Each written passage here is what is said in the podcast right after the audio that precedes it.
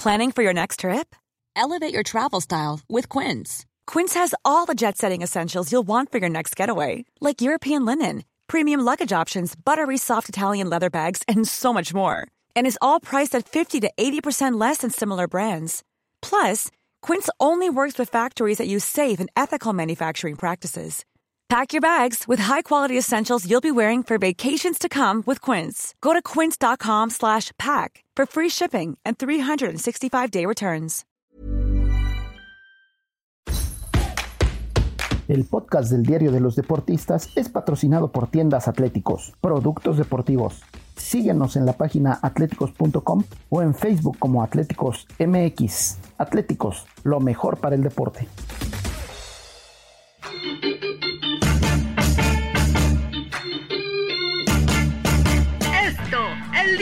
Los deportistas.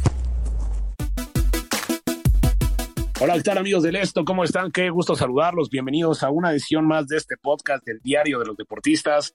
Les saluda José Ángel Rueda y aquí en compañía de Álvaro Saldaña para platicar sobre un tema que estoy seguro que te interesa bastante, mi querido Álvaro. No es del clásico español, afortunadamente, pero algo tiene que ver. Vamos a hablar sobre el balón de oro y este título, casi casi se podría decir este reconocimiento que se lleva Karim Benzema y por supuesto Alexia Putellas, esta futbolista del Barcelona. Eh, ahora sí que es, es un tema que ya se venía dando desde hace tiempo y ya finalmente está confirmado. Mi querido Álvaro, ¿cómo estás? Qué gusto saludarte.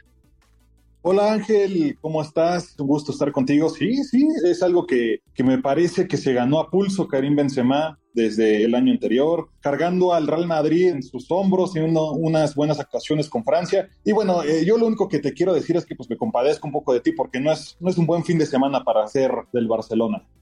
No, no, no. Bueno, mira, probablemente futbolísticamente en la actualidad no es un buen fin de semana, pero a ver, también vamos a ver ahí el hecho de que Gaby, por ejemplo, se lleve el trofeo Copa al mejor eh, juvenil, pues bueno, habla de que el Barcelona eventualmente regresará, aunque ahora sí hay que darle todo ese reconocimiento al, al Real Madrid, ¿no? Y, y, sobre todo a Karim Benzema, eh, hablando del Balón de Oro, un reconocimiento yo creo muy, pues ahora sí que merecido. Por años, eh, bueno, se ha hablado mucho, siempre genera mucha polémica esto del balón de oro, que si es justo, que si no. Venimos de una época muy, muy, muy, muy larga donde, bueno, fueron dos dominadores, eh, Cristiano Ronaldo y Lionel Messi, y ya poco a poco se comienza a abrir este premio, ya obviamente viene ya el, el bajón natural de los dos grandes genios del fútbol mundial, como lo es el argentino y el portugués, y bueno, ahora ya se abre y yo creo que sí, no existe ni siquiera duda que el tema de Karim Benzema es reconocido. ¿no? Siempre cuesta un poco de trabajo entender la duración de este premio, los parámetros, porque, a ver, Karim Benzema tuvo un gran año futbolístico el pasado, ¿no? 44 goles, líder indiscutible del Real Madrid, campeón de liga, del Real Madrid, campeón de Champions, y ahora, bueno, ha empezado un poco más apagado y tal vez muchos decían, no, bueno, es que entonces nada más jugó bien la mitad del 2022, pero yo creo que lo de Benzema, pues bueno, es indiscutible que es eh, de los mejores delanteros del mundo, ¿no? A mí me gustaría que empecemos a hablar un poco ya analizando a Benzema. Digo, tú como madridista, tú como aficionado en cierto sentido, pero también ahora ya desde esta eh, versión, pues como de un poco más objetivo, ¿no? De lo que ha sido en la carrera de Benzema. Eh, yo creo que ha tenido luces y sombras, ¿no? Siempre estuvo un poco a la sombra de Cristiano Ronaldo, pero ha demostrado su liderazgo y algo que a mí me parece sensacional del francés es esa estética que tiene, ¿no? La manera en la que juega, que es como un artista que no hace goles feos, si va a marcar tiene que ser bonito, ¿no? ¿Qué nos puedes decir tú de Karim Benzema?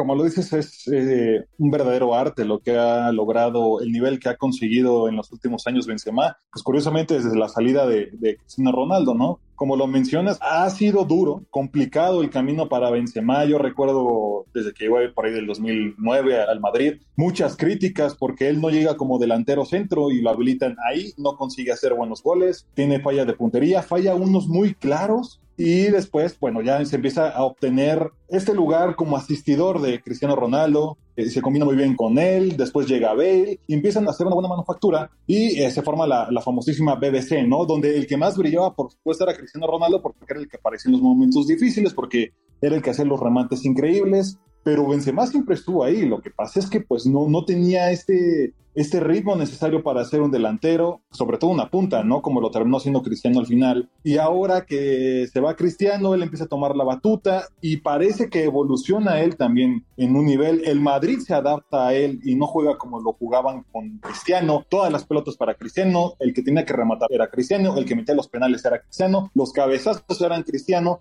y ahora parece que el Madrid, pues, es un equipo que, que se reparte las labores y Benzema es, es el engrane que hace marchar a toda esta maquinita. Te juega como nueve, te juega por un costado, se bota por el otro, se puede quedar en el centro, te remata, pero también te asiste. Y esto se ha vuelto que el Madrid haya conseguido un dominio tan importante en Europa, sufriendo, por supuesto, jugando tal vez no de la mejor manera, pero funcionando y siendo muy efectivo revisando los números, yo creo que este es el año donde pocas veces he sentido que la afición, los periodistas, etcétera, estén tan divididos en cuanto a quién debería ganar el balón de oro. En este, salvo alguno que otro que lo pide para Lewandowski, porque es verdad que se lo quitaron cuando empezó la pandemia, yo creo que todos aquí están seguros de que Benzema merecía este balón de oro. El máximo goleador de la temporada pasada o de la, de la 21-22 fue Lewandowski con 50 goles y 46 partidos, Benzema con 44 y 46 partidos y luego Mbappé con 39 en 46 partidos.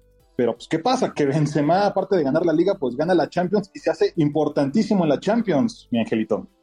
Sí, no, como bien mencionas, no, yo creo que sí es eh, impresionante, ¿no? Ahora sí fue por unanimidad este premio que recibe Karim Benzema, este premio que entrega la revista francesa France Football de muchísimo prestigio a nivel internacional y que bueno, a final de cuentas, sí, como bien mencionas, yo creo que en años pasados nunca hay como que esa unanimidad, ¿no? De decir, ah, bueno, lo ganó Messi, ¿por qué no lo ganó Cristiano? Lo ganó Cristiano, caray, lo merecía Messi. Y es una polémica que siempre se arma, pero yo creo que ahora sí eh, Karim Benzema lo gana de manera justa, lo gana de manera merecida. Y como bien mencionas, ¿no? Esa parte, ese protagonismo que ha tenido en el Real Madrid, donde ha ido claramente de menos a más, pero bueno, siempre ha sido una pieza importantísima en el fútbol no podemos olvidar también, eh, pues bueno, su carrera, ¿no? Lo que ha sido, la manera en la que se ha transcurrido, desde que también era chiquito, ¿no? Leyendo ahí eh, algunos perfiles, leyendo algunas notas de él, pues bueno, nunca lo ha tenido fácil, es hijo de inmigrantes argelinos, en algún momento fue víctima de ahí de, temas de racismo, sufrió bullying cuando era niño por eh, problemas de sobrepeso. Y pues bueno, se ha ido levantando, también no podemos olvidar esa polémica que tuvo en Francia, donde pues bueno, lo acusan de chantajear a una mujer con un video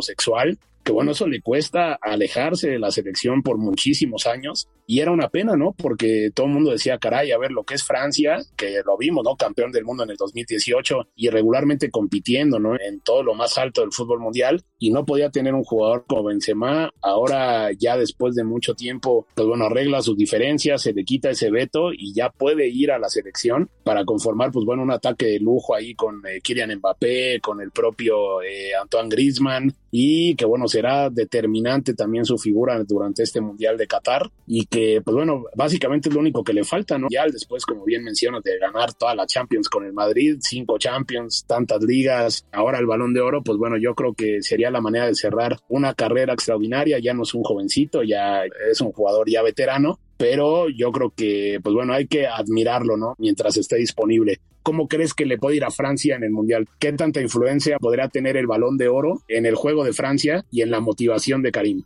A ver, antes quiero decir que si bien Francia no tuvo a Benzema cuando fue campeón en Rusia 2018, yo tampoco creo que necesitaban mucho a Benzema. Me parece que ese mundial iba a ganar Francia sí o sí. Salvo algún contado encuentro, no tuvo mayores complicaciones en el mundial pero la verdad es que ahora parece que Benzema llega en el momento justo a la selección francesa, donde tienen un bajón, llegan en el 2021, ganan la UEFA Nations League, pero ahora se les complica estos partidos amistosos, no, no están demostrando lo mejor, tal vez Mbappé, que tal vez es el que debería tomar esta batuta, se encuentra con muchos problemas extra cancha ahí en, en el PSG, no lo sé, yo creo que le puede dar un impulso muy importante a la selección francesa, pero no sé qué tanto puedan depender de ellos o deban depender de él. Me parece que el que debe tomar la batuta, por mucho que esté Benzema, tiene que ser Kylian Mbappé. Y hablando de esta cuestión que decías, pues sí, no, es ningún chavito, ya Benzema está por cumplir 36 años y de hecho es el jugador más viejo con más años en ganar un balón de oro desde Stanley Matthews en, 1956, que lo ganó con 41 años, o sea, el primer balón de oro de la historia lo ganó con 41 años y después viene Benzema y lo gana en el 2022 y también es el primer francés que lo gana desde Ciudad en el 98, entonces ha roto muchas barreras, como tú lo mencionas desde chiquito, con la discriminación, con el tener que ser inmigrante, eh, sabemos lo duro que es ser un inmigrante en Francia, sobre todo cuando vienes de África, y le tocó en su carrera, le tocó en el deporte, le tocó Cristiano Ronaldo, le tocó luego Gareth Bale, parecía que Hazard llegaba también a, opacarlo un poco, ya sabemos en qué terminó la historia, y bueno, pues es un luchador, a mí me queda claro que los jóvenes, si quieren inspirarse en alguien, pues ahí está Messi, ahí está Benzema y los que gusten, pero el señor francés, el señor Benzema es el que debe ser el ídolo de todos, dentro y fuera de la cancha, por cómo ha sido el proceso, me parece que se ha convertido en un estandarte y empieza una era tal vez no tan duradera donde hay jóvenes que van a ver a Benzema como el estandarte que quieren, ya después de la era Cristiano Messi.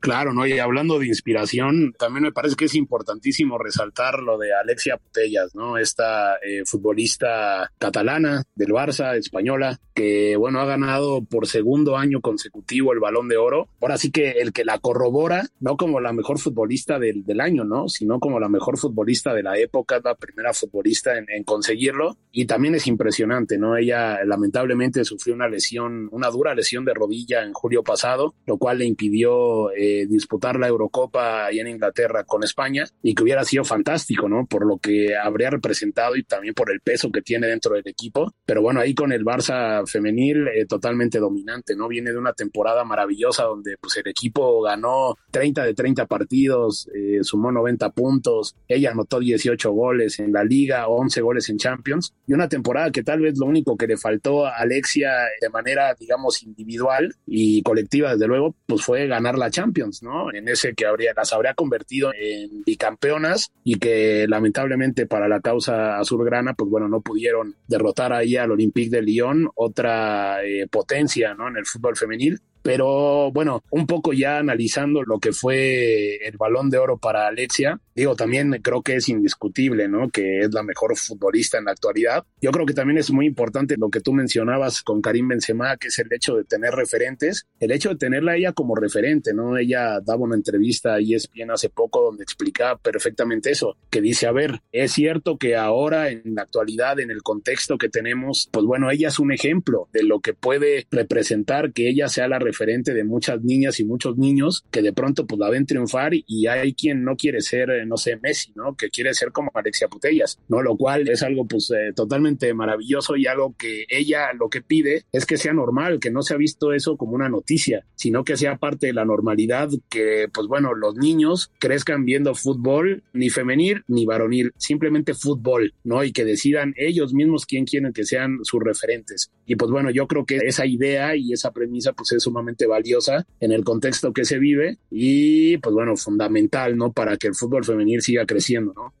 Sí, sí, sin duda alguna, el fútbol evoluciona, el mundo evoluciona, hay estrellas por todos lados, como lo mencionas, no, no solamente de varonil, ahora son las mujeres las que están poniendo la batuta en alto. Lo vemos aquí en México, por ejemplo, cómo ha crecido la liga femenina, aunque claro que en la selección los resultados pues siguen bastante bajos de los objetivos. Y yo lo que quiero preguntar, ¿cuándo nosotros tendremos una Alexa Pelaza? ¿Cuándo? Porque estoy, estoy seguro que varias jugadoras de nuestra liga se inspiran en ella, quieren ser como ella, quisieran jugar con ella, pero ¿cuándo nosotros podemos tener o desarrollar jugadoras de ese nivel? ¿Crees que algún día sea posible? Porque yo realmente lo veo bastante lejos, aunque parece que va por buen camino. Hay situaciones que parece que quedamos tres, cuatro pasos hacia adelante y pasa algo que nos empuja de nuevo hacia el comienzo. Me parece algo a discutirse, a investigarse, a ver qué sucede, porque los resultados no se están dando de la manera que quisiéramos. Todo el merecimiento para Alexia, es una jugadora increíble, es tan buena que inclusive sin disputar la Eurocopa, pues tenía prácticamente asegurado,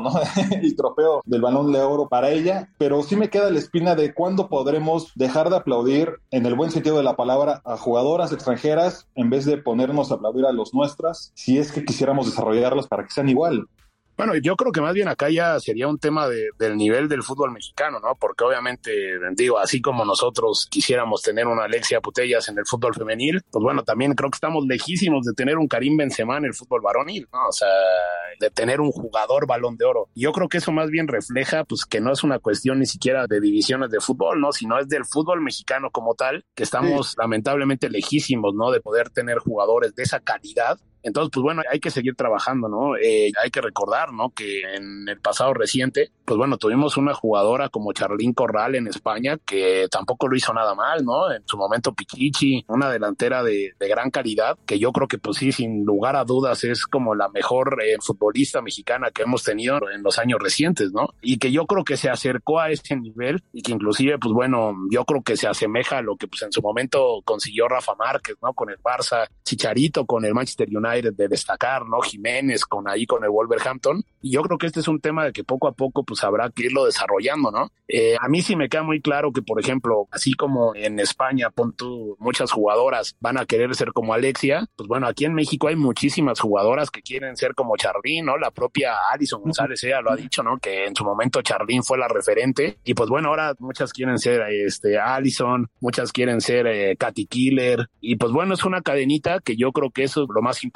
¿no? Que tengan esas referentes para, pues bueno, saber que se puede, ¿no? Que ya el fútbol femenil permite un desarrollo y yo creo que ese es el camino. Ojalá muy pronto tengamos a jugadores como Karim Benzema y a jugadoras como Alexia Putellas en México, porque eso, pues bueno, representaría que lo estamos haciendo bien, ¿no? Y a final de cuentas, bueno, el balón de oro yo creo que también se interesan todo ese tipo de cosas, ¿no? Porque, a ver, hablando de futuro, ya lo mencionábamos un poquito, pues bueno, Gaby, este jugador del Barça que es considerado como pues una de las grandes promesas del fútbol mundial, gana ese premio, el premio al, digamos, el trofeo Copa, que es el que se le entrega, es lo más parecido al Golden Boy, pero este, pues obviamente la revista francesa France Football. Tenemos ahí también a Thibaut Courtois, pilar del Real Madrid, que yo creo que hay que darle la Champions a él, ¿no? Ese último partido que paró todo, que se lleva el trofeo Yashin, a Sadio Mané con el eh, premio Sócrates, a Robert Lewandowski con el trofeo Jer Müller, en esta guiño a las grandes leyendas del fútbol, como Yashin, como Copa, como Müller, como Sócrates, y pues bueno, el Manchester City, ¿no? También un punto importante, y eso también te quiero preguntar, ¿qué te parece que gana como el equipo del año, ¿no? Hay muchísima polémica, pero bueno, a final de cuentas yo creo que había otros dos equipos que lo podían ganar, como el Liverpool, que a final de cuentas también peleó por todo, y pues bueno, el Real Madrid, que se lleva la Champions, pero a final de cuentas el premio se lo termina llevando el Manchester City. ¿Tú qué piensas de eso?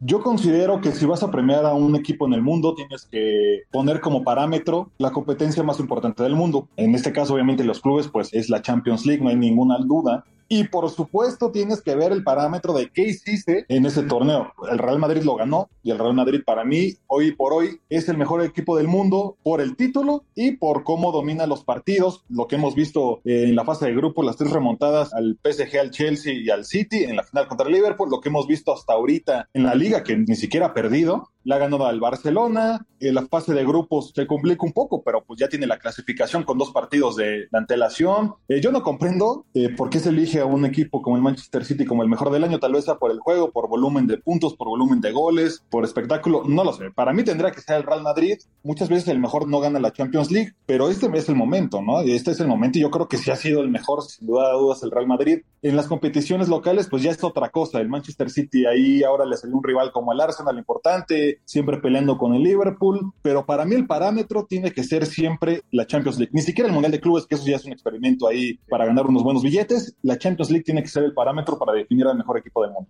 Bueno, ya está. Lo que ocurrió, quienes ganaron los premios, sí, es muy polémico eso, ¿no? Del mejor equipo del año, porque bueno, muchos sí esperaban, ¿no? Que ahí fuera el Real Madrid quien lo recibiera, Florentino Pérez, ¿no? Que recibiera el, galardón. Y a final de cuentas, pues bueno, el equipo del Manchester City, dirigido ahí por Pep Guardiola, se termina llevando ese, ese título. Digo, también compitió bien, se acercó mucho ahí en, las semifinales, estuvo a dos minutitos de pasar, pero bueno, a final de cuentas eh, generó polémica. Pero bueno, mi querido Álvaro, ya vamos llegando al de este podcast. Eh, como siempre, te agradezco muchísimo tu compañía y nosotros los invitamos a seguirnos y escucharnos en las diversas plataformas como Spotify, Deezer, Google Podcast, Apple Podcast, Acast, Amazon Music, además de que, bueno, nos pueden escribir en podcast.com.mx y seguirnos en podcastom. Mi querido Álvaro, muchísimas gracias por tu compañía y pues bueno, a disfrutar del fútbol, ¿no? Como debe ser.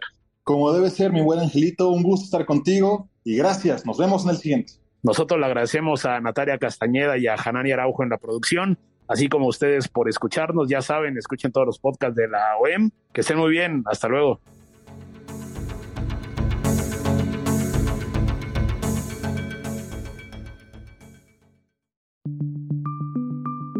Esta es una producción de la Organización Editorial Mexicana.